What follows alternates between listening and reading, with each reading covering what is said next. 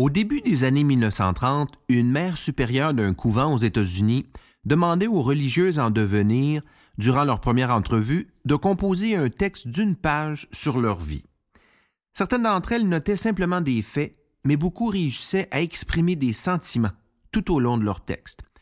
De celles qui avaient exprimé des sentiments, pas seulement des faits, environ 25% avaient utilisé plus d'expressions positives comme le bonheur et l'espoir.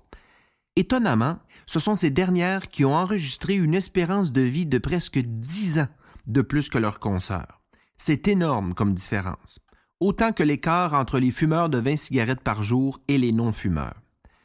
Mais pourquoi ces quelques lignes écrites 60 ans plus tôt pourraient avoir autant d'impact sur l'espérance de vie d'une personne?